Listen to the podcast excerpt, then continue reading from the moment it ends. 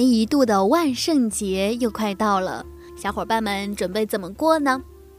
其实万圣节就相当于说是西方的鬼节。世界上每个国家和地区都有很多关于鬼怪的传说和故事。那今天呢，我们就来盘点一下世界各地的那些鬼们。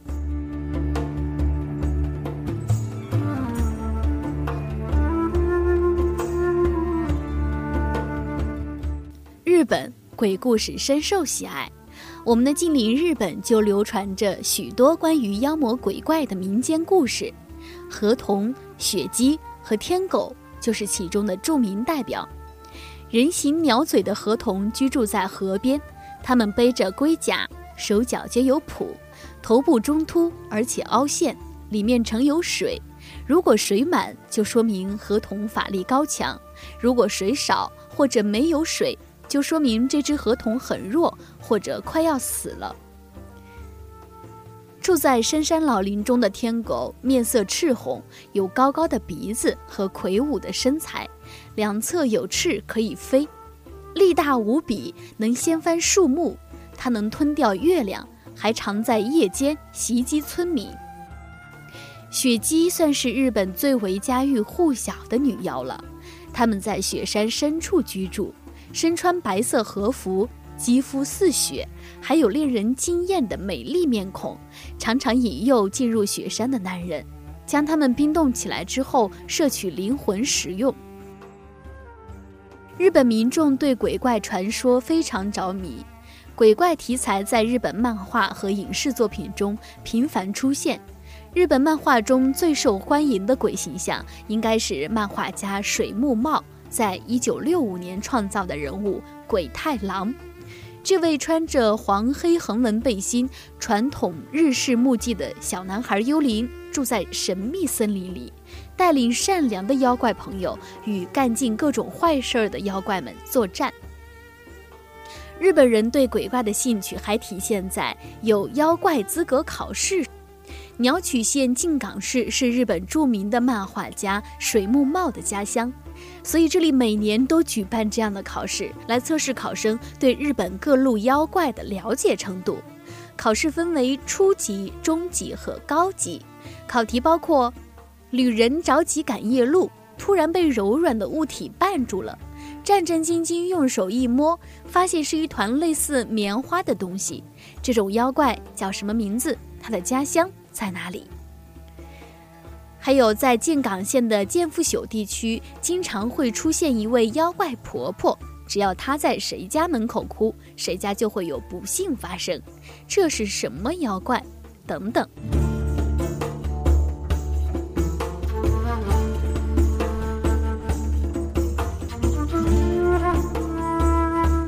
东南亚恶鬼女鬼盛行，在东南亚鬼文化也相当盛行。在印度尼西亚、马来西亚、文莱和菲律宾等国，都有不少关于鬼怪的传说。在马来传说中，人们最害怕的妖怪是怨灵庞蒂亚娜，她是因为难产而死去的少妇化成的吸血鬼，身上有股花香味儿，有时会以鸟的形态示人。另一种比较恐怖的妖怪名叫庞南加兰，在白天是美丽女子。但是在夜间却是个不折不扣的怪物，它的头颅跟身体可以分开，头颅能够挂着从躯体中抽出的胃和肠子，在夜空中飞行寻找猎物，而且胃和肠在黑暗中还闪闪发光，像萤火虫一样。传说庞南加兰原本是美女，为了获得永久的面貌，跟魔鬼达成了协议。但最后违反了四十天不吃肉的条约，因此被诅咒为可怕的怪物。在菲律宾，芒南安格尔是面目可憎、长有蝙蝠翼一般翅膀的女鬼，她的猎物主要是孕妇，她可以将大象鼻子一样的舌头直接刺入猎物的心脏吸血。迪亚纳克则是一种在深山老林中伪装成哭泣婴儿的妖怪。他在吸引路人靠近之后，恢复真身，袭击受害者。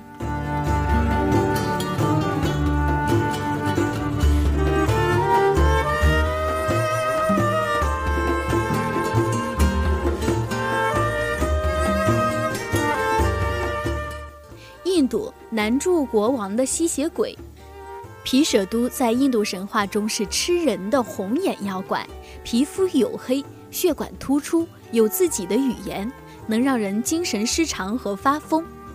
维塔拉则是离开阳间却无法轮回转世的亡魂变成的吸血鬼，到处游荡，也能使人发疯。由于维塔拉通晓过去和未来，很多巫师希望将他们收为自己的奴隶。在印度的一个名著当中，有这样一个故事：巫师请求英明的维克拉姆王去抓吸血鬼维塔拉。吸血鬼住在墓地中央的一棵树上，被抓住时向国王提了一个谜题，说如果国王回答错误，那他就心甘情愿被他抓住；如果国王回答正确，就要放他回到树上。在前二十四次提问中，国王每次都知道答案。为了显示自己的智慧，他每次都给出了正确的回答，因此吸血鬼总是又获得自由。在第二十五次被逮住时，维塔拉问了国王这样一个问题：在一场惨烈的战争之后，一对父子发现王后和公主还活着，就把他们带回了家。不久之后，儿子娶了王后。父亲娶了公主，这两对儿还各生了一个孩子。那么这两个新生儿究竟是什么关系？这个关系这个问题最终难住了国王。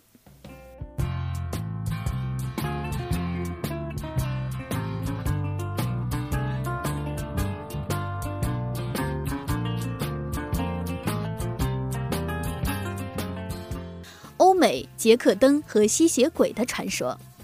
在爱尔兰、英国和美国，万圣节是一年当中相当重要的节日。